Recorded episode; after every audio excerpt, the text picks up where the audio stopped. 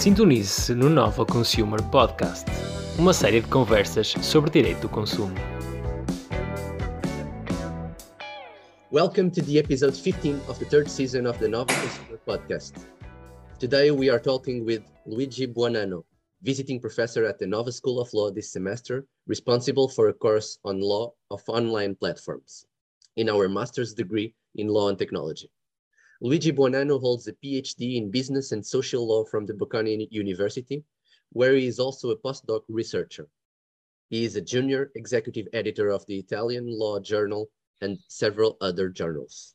My name is Hatice Bilge Demir, researcher and intern at the Nova Consumer Lab.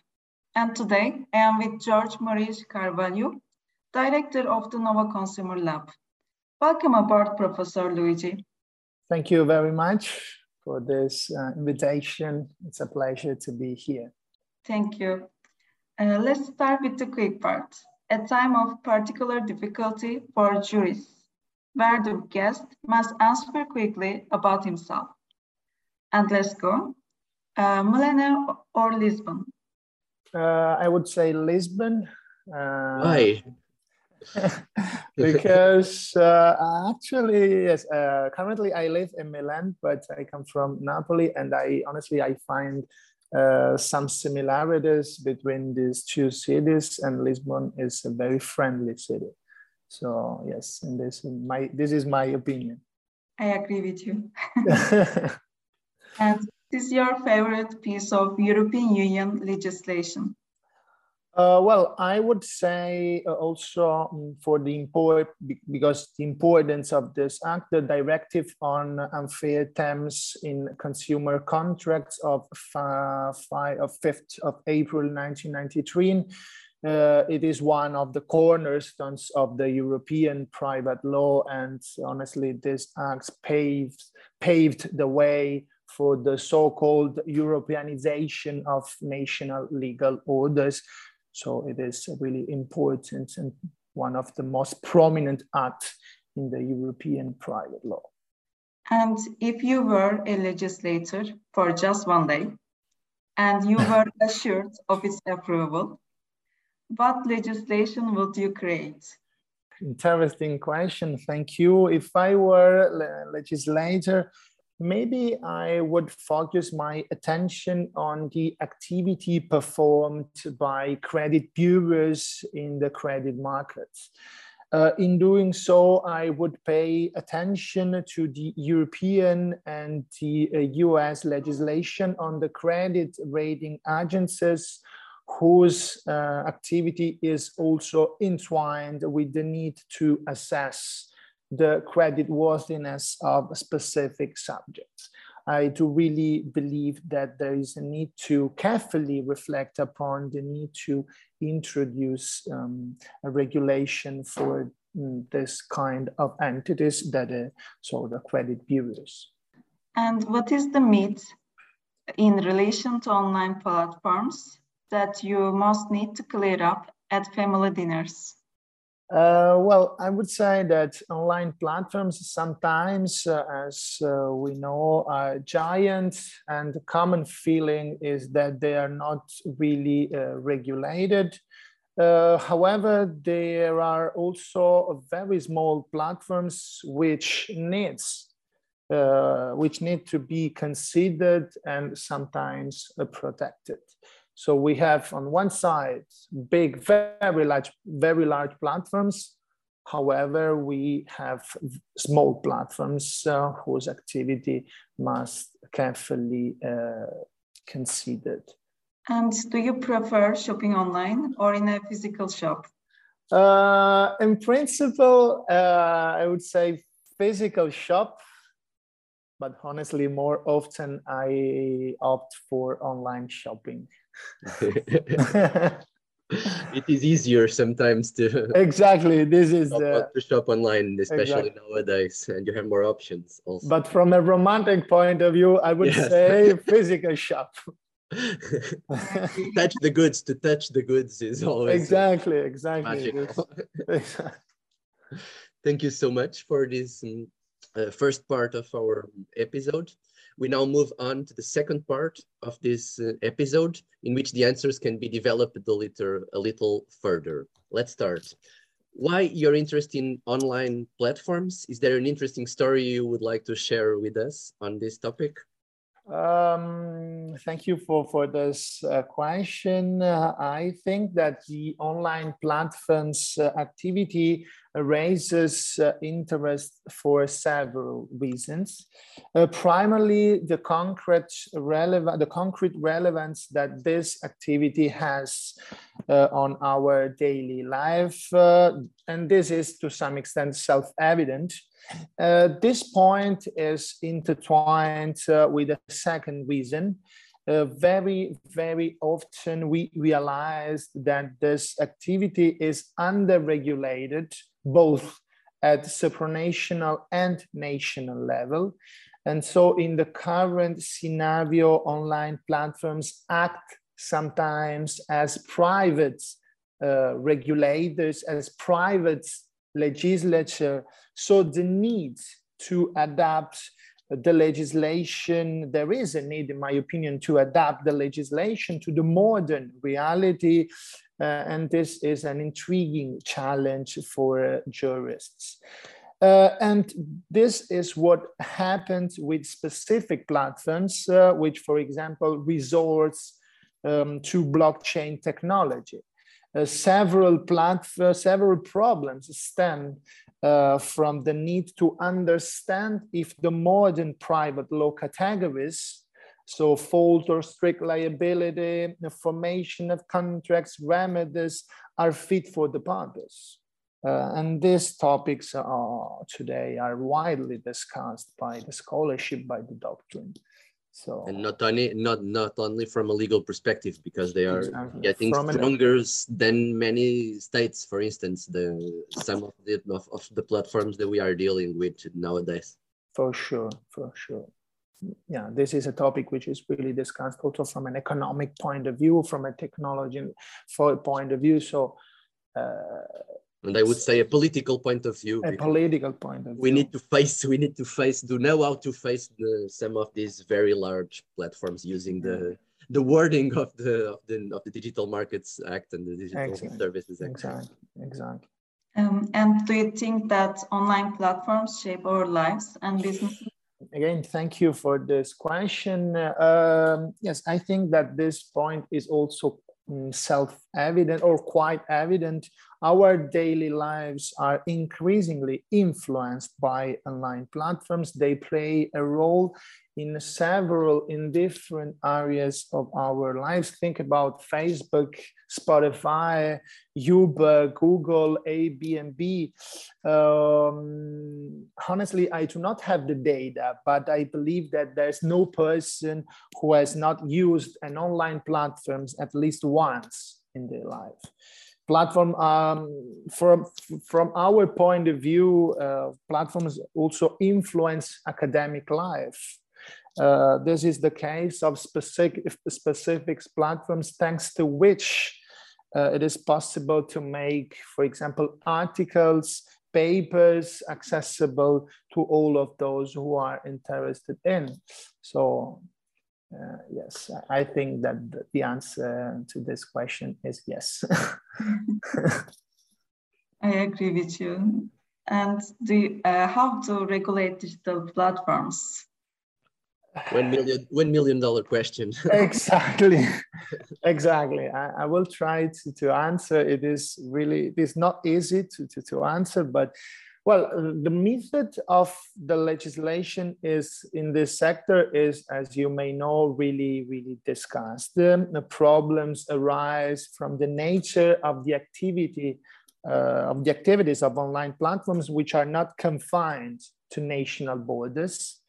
Uh, trying to summarize the issue, we can say that the alternative about a potential legislation on this subject is between a, a bespoke regime or a detailed regime and a principle-based approach.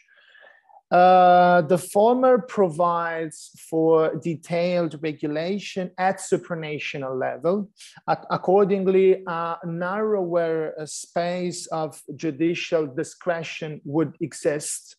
The latter, so a principle-based approach allows to conceive general provisions which encapsulate the common core of the laws of the member state and um, create the conditions for it to be applied at the European level, especially by the Court of Justice.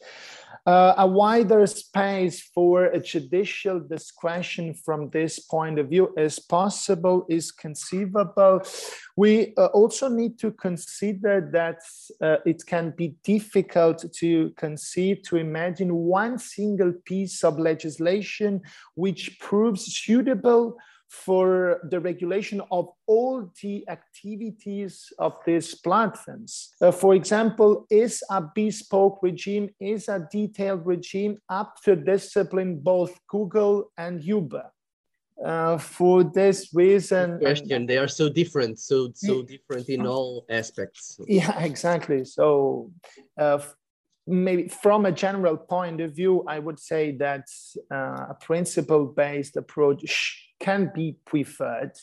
But I mean, this is just uh, first. Then it's not so easy to apply. It's not so easy to apply exactly. in, in certain cases. It is easier if we have a more clear and uh, especially for the regulators, for the entities that uh, that need to to to apply yeah. the the provisions. At least in Portugal, I feel that it is much easier to apply and to for the for the provisions to be respected if they are more um, precise, precise. In, the, yeah, in, the, in, the, way. So, but I agree with you. I agree with you that the principle-based approach is uh, always preferable because um, it can uh, it, can it can solve problems that are not uh, already uh, uh, known.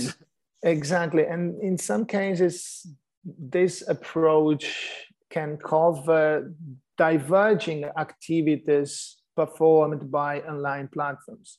So as the case I've mentioned, uh, the activities uh, of Google and the activities of Airbnb or the activities of Uber and the activities of Airbnb.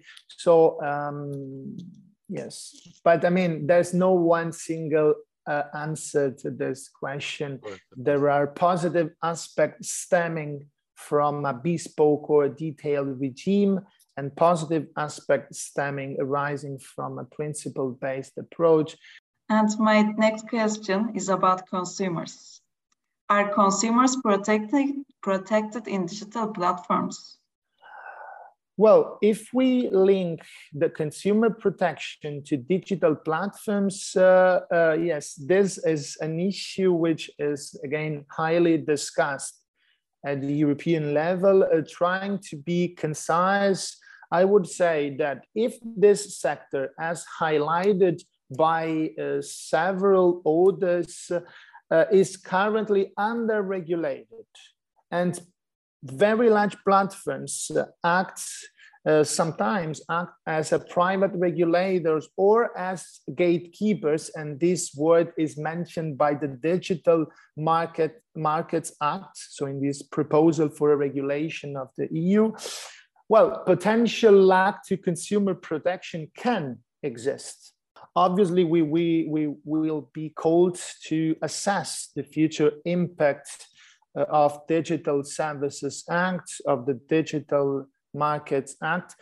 Well, with regard to, with specific regard to the contract concluded between professionals and consumers via the platforms, through the platforms, uh, the existing regulation on consumer protection still applies.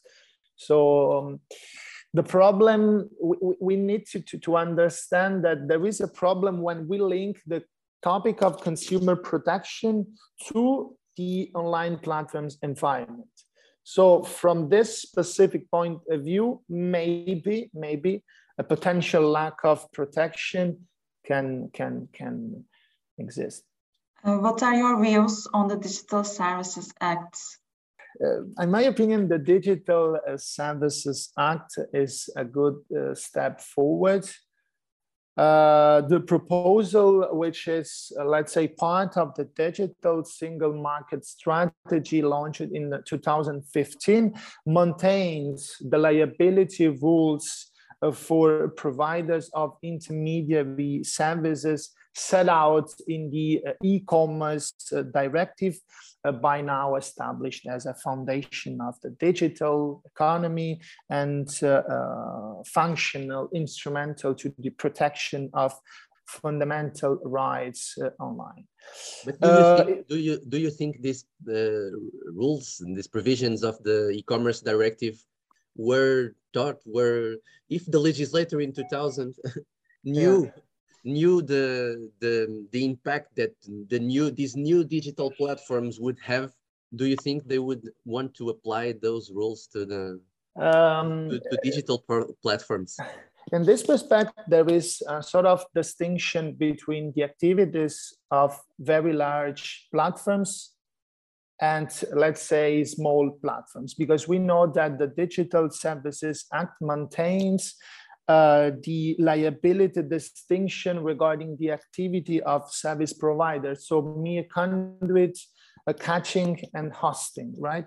In my opinion, uh, uh we need to understand um, the uh, concrete activities of online platforms because sometimes, and this was the case of Uber, Uber um, does not act as an intermediary and we know that the e-commerce directive relates to the activity of intermediary.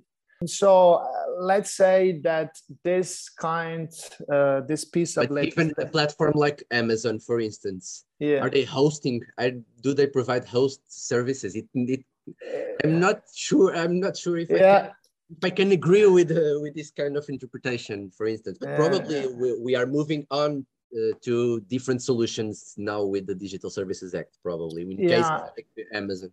There are some specific provisions uh, destined to regulate to discipline the activity of let's say I, I, think also amazon will be involved i don't know if we'll be considered as a very large platforms it depends on sp specific parameters but yes. uh, as far as i know there are some specific provisions um, that will be applied only through the activity of uh, very large online platforms. Yes.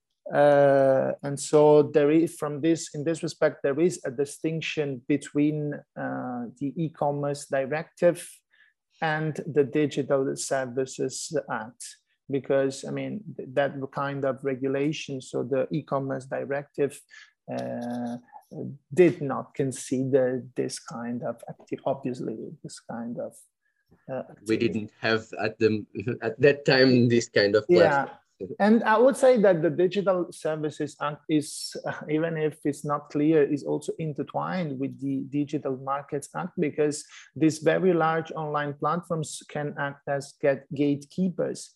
And so yes we we have we need to to, to consider this this this uh, activity and the, the, the specific uh, uh, yes activity of Let's this kind of, mm-hmm. yeah exactly of online platforms and distinguishing them between very large platforms small platforms and micro platforms and and so on let's see will it will be approved soon i think so and um, would be applicable in not so many so much time uh, so i think so i think we we need to to be to be aware of these uh, of these issues we yeah. all and that's why also we also wanted to discuss this topic in this uh, this episode of the yeah. of the podcast yeah changing a lot the subject how would you describe your experience in lisbon and in portugal in the in the last months uh, my experience in Lisbon was exciting, was amazing. Uh, Lisbon, as I said,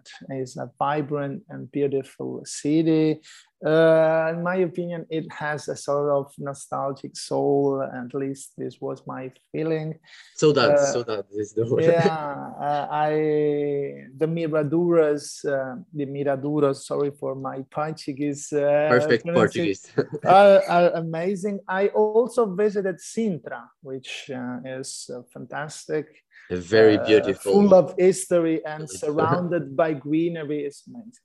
So I'm very, very happy to of this experience. Uh, and so you would recommend for yeah, absolutely, yes. Students and uh, I will recommend and uh, researchers to come. yeah, it's it's incredible. It's incredible. I I had uh, amazing uh, months there. So thank you for for the invitation again because I was very lucky. So Great. And what about the Nova School of Law? What were your uh, with regard to our faculty?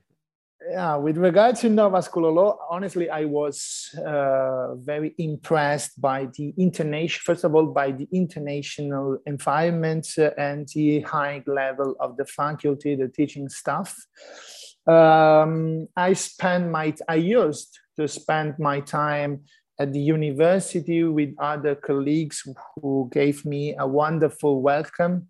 So I was lucky also in this respect. I would like to thank them for for the time we again we spent together, uh, for the exchange of ideas, for the discussions we made. So from this point of view, Nova School of Law is an incredible and an amazing environment. Uh, um, this you can feel that there are uh, researchers researchers from from several parts of the world. So um, yeah, Nova School of Law is really at the forefront, my opinion, of the legal research in, in Europe. Um, and, and, we also need to to thank you for for for accepting our invitation of and also offering your knowledge to to our, to our, to our school. For us, it is always, always very important to to have um, professors and researchers from all around the Europe and and and the world, uh, not to be not to be only focused in in in Portugal and in our our small problems. so it is very important. Thank you, thank you so much.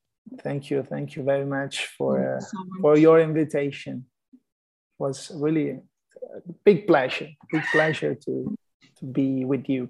Thank you so much. And now it's my time to change the subject a little bit. As a consumer, do you feel protected in Portugal? Have you had any problems? And my last question will be How do you compare consumer protection in Portugal and Italy? Hard question. uh, Uh, honestly, uh, I, I, did not have problems in Portugal, uh, so I I was lucky uh, uh, in this respect.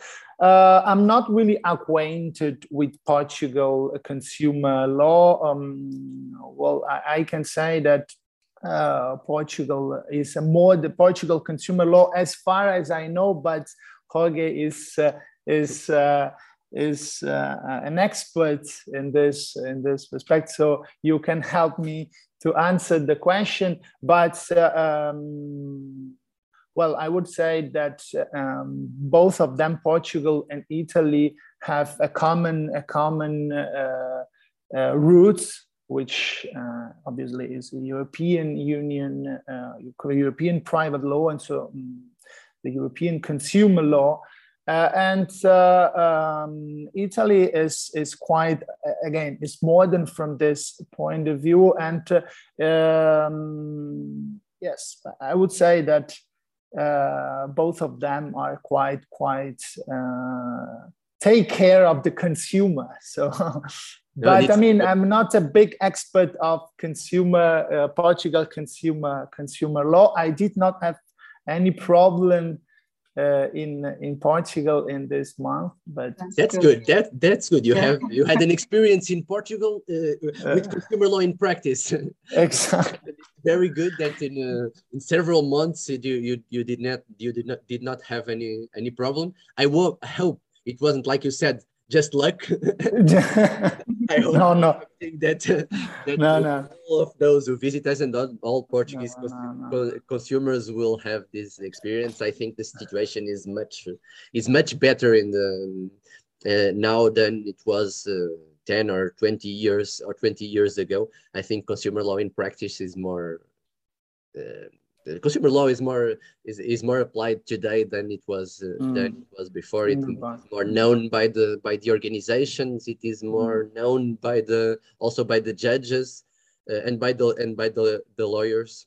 Mm. Uh, so I think uh, I think it is better. But we all we Well, always want to ask those who visit us what are their perspectives. My my feeling is that they, they important to know.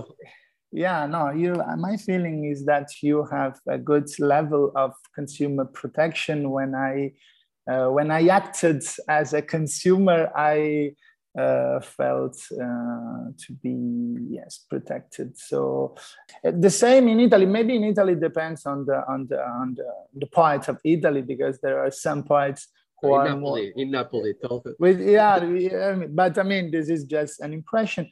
Uh, but yes, mm, honestly, my feeling was totally good about about the level of, of consumer protection in Portugal. Thank you so much, Professor Luigi. Finally, who would you recommend we interview in a future episode of our podcast? Maybe maybe you can interview. I don't know. Maybe Nausica Palazzo, Professor Palazzo, um, or Veronica Corcodel. Uh, I spent time with them, or Fabrizio Esposito also. Who, with part of our research group here at the Okay. Nova Consumer Lab. okay, and uh, so yes, uh, I spent time with them, and uh, I think that's uh, if you interview them, it's a good opportunity for everyone. And so we come to the end of the third season of the Nova Consumer Podcast. Thank you very much to our, all our listeners. As always, you can send us your, us your questions to Nova Consumer Lab at novalaw.unl.pt and follow us on social media. See you soon in season four.